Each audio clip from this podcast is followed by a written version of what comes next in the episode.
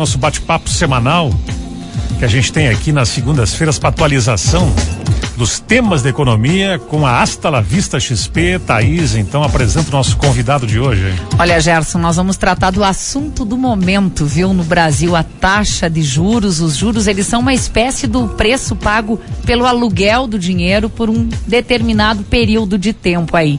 Aqui no Brasil, a taxa, a taxa básica de juros é a Selic, que acaba servindo como referência para outras taxas praticadas no mercado, também como controle da inflação. A gente fala sobre isso quase todo dia. A gente vai conversar agora com o Julcemar Zilli, que é sócio e assessor de investimentos da Asta La Vista XP, doutor em economia. Boa tarde, Julcemar.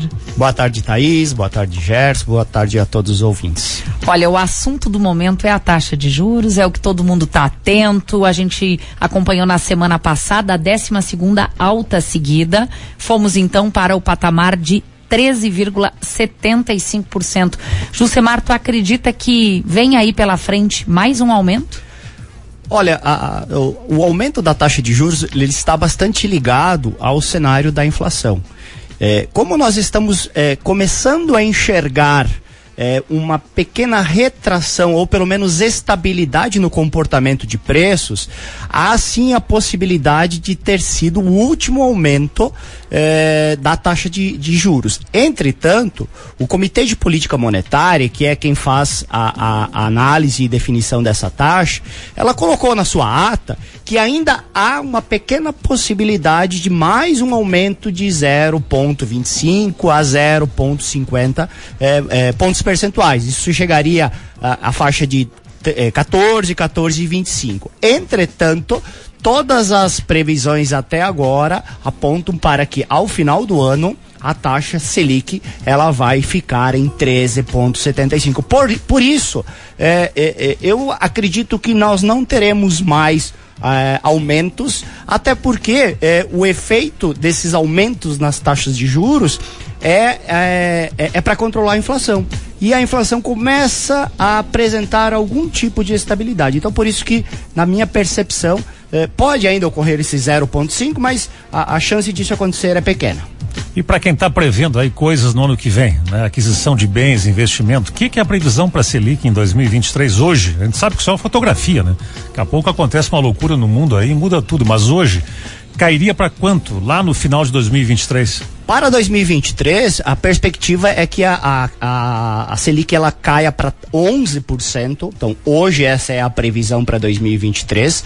Até porque, é, se, se o governo é, manter por muito tempo essa taxa de juros elevada, isso prejudica o investimento.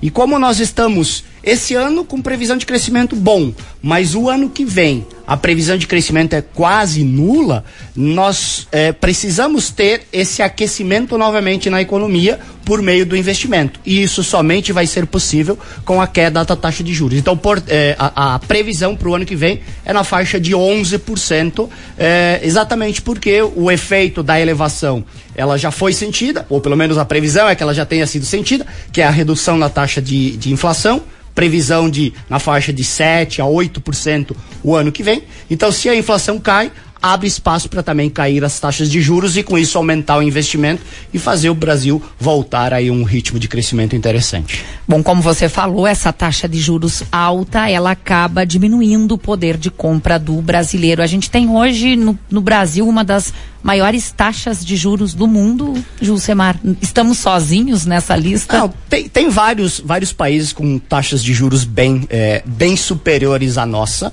É, e essa é a taxa de juros, a maior taxa de juros que nós já tivemos desde é, a implementação do Plano Real. É, mas ainda está dentro de um patamar aí é, bem diferente do que nós tínhamos em outras épocas antes do plano real. Então, é, e isso tem sido utilizado muito exatamente para controle inflacionário. Então, essa queda no poder aquisitivo, é, ela tem muito a ver com a necessidade de controlar a demanda.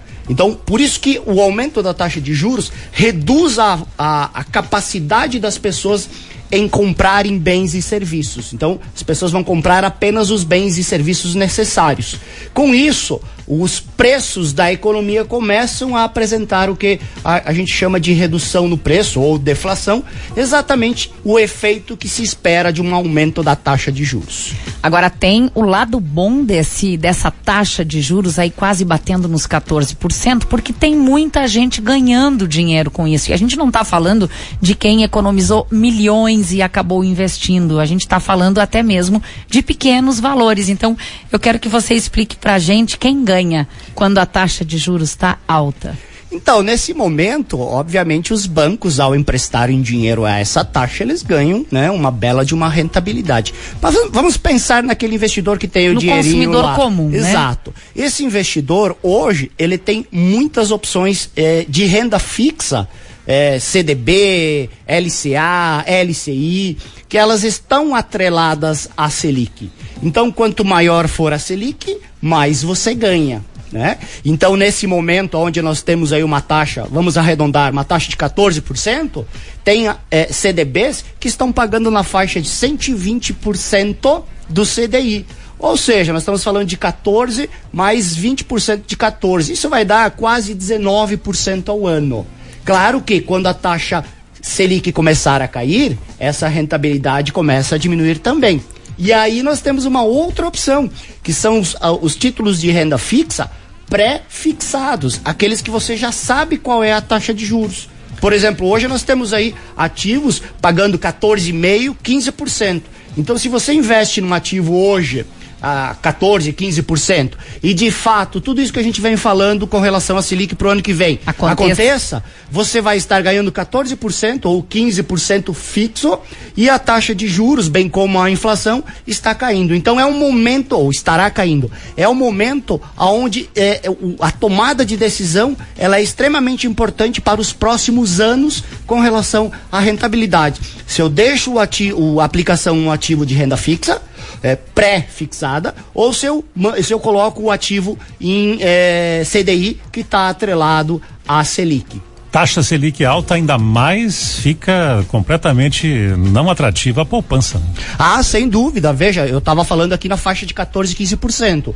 Poupança hoje, nós estamos falando de 6,17% ao ano. Então, de fato, você deixar o dinheiro na poupança hoje, é, é, é você está perdendo mais da metade do poder de compra. Se descontar a inflação, fica negativo, inclusive. Sem dúvida, sem dúvida, porque nós temos 6% de ganho na poupança, uma inflação hoje que está beirando aí 10, 11%, uhum você perde 4, 5% do teu capital, deixando esse dinheiro é, é, na poupança. Então, por isso que temos essas opções interessantes de renda fixa, como essas do CDB pré ou, ou pós-fixado ligado é, ou indexado a, a Selic, a CDI. Ainda que você pague imposto da operação que você escolheu, a vantagem ainda é maior. E eu reforço aqui, você não está falando em aplicações de risco, não está falando em bolsa de valores, está falando é, em uma aplicação segura. Agora, para tomar decisão é bom ter a consultoria de um assessor, né, Gerson? Ele sabe fazer você enxergar o mercado esse ano, o ano que vem, por isso a gente direciona aqui a você entrar no site, se você ficou curioso, quer saber mais, quer ganhar dinheiro, astalavista.com.br. Jusemar, muitíssimo obrigada. Boa semana para ti. Obrigado, obrigado a todos. Boa semana. Até mais. Valeu. Obrigado, Jusemar.